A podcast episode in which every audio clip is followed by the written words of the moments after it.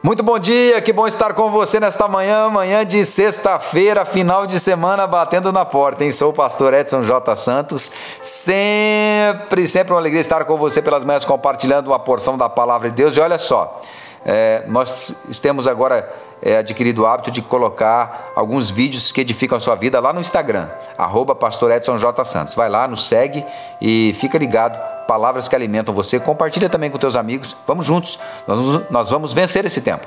Esse tempo vai passar e nós vamos crescer. Na quarta-feira eu ministrei na Canaan Church uma palavra, o desespero da alma.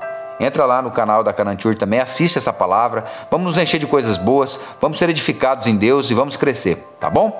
Então, encerrando a semana, quero falar hoje com você sobre frutificando. Lucas 8,15. Aqui caiu na boa terra são os que, tendo ouvido de bom e reto coração, retêm a palavra. Estes frutificam com perseverança.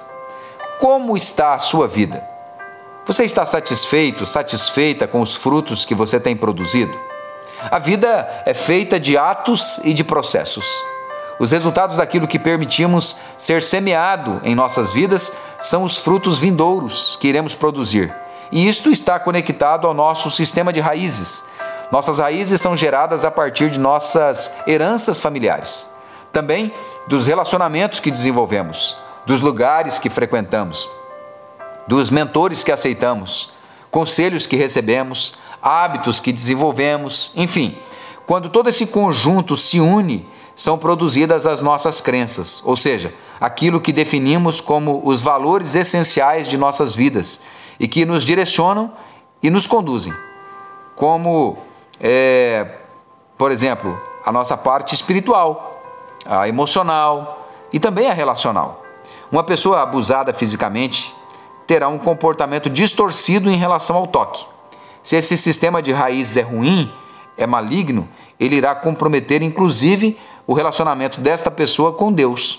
O autor de Hebreus 12, 15, tendo cuidado de que ninguém se prive da graça de Deus e de que nenhuma raiz de amargura brotando vos perturbe e por ela muitos se contaminem.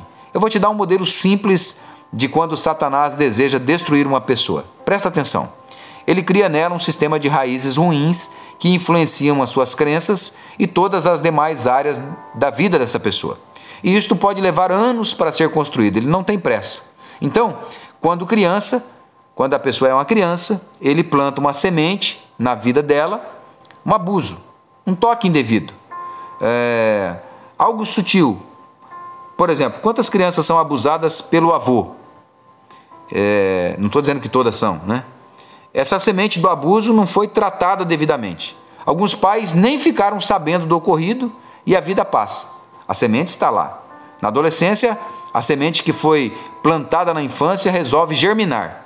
E o adolescente começa de uma hora para outra a ter um comportamento estranho, os pais não sabem o que aconteceu. A mãe pensa: ué, minha filha dormiu uma e acordou outra.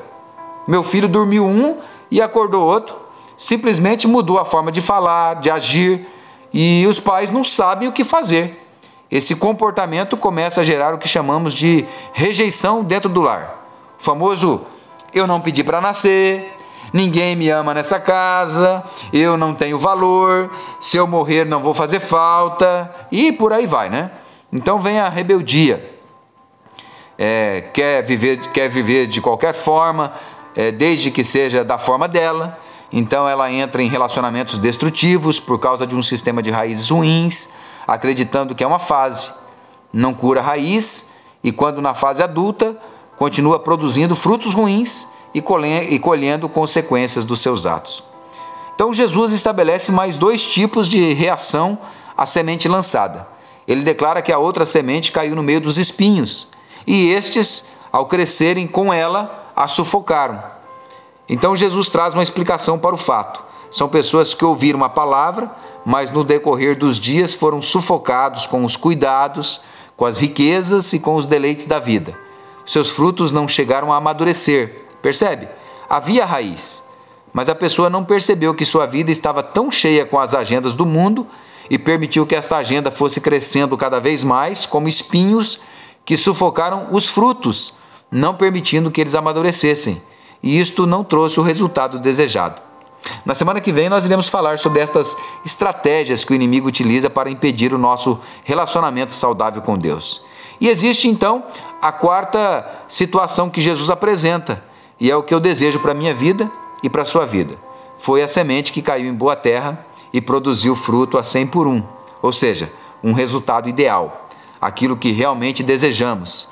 E Jesus chama esta terra de boa terra, uma terra pronta, preparada, sem espinhos, sem pedra, flexível, maleável, um coração de carne, umedecido pela palavra de Deus, pelo Espírito Santo, comprometida com o resultado. E explica a característica desta, desse tipo de pessoas, desse tipo de pessoa em Lucas 8:15. Aqui caiu na boa terra, são os que tendo ouvido de bom e reto coração, retêm a palavra, e estes frutificam com perseverança. Glória a Deus, vamos orar? Pai, em nome de Jesus, obrigado pela semana. Que o Senhor nos dê a estratégia para esse tempo. Que o Senhor remova os medos, as ansiedades do coração. Que o Senhor traga paz em nós e que nós possamos, mesmo em meio a esse tempo tão delicado, continuarmos produzindo frutos de excelência no teu reino, para a glória do teu nome. Em nome de Jesus, amém e amém. Que Deus abençoe você, que Deus abençoe sua família, que Deus proteja você. Bom final de semana, bom descanso, um abraço.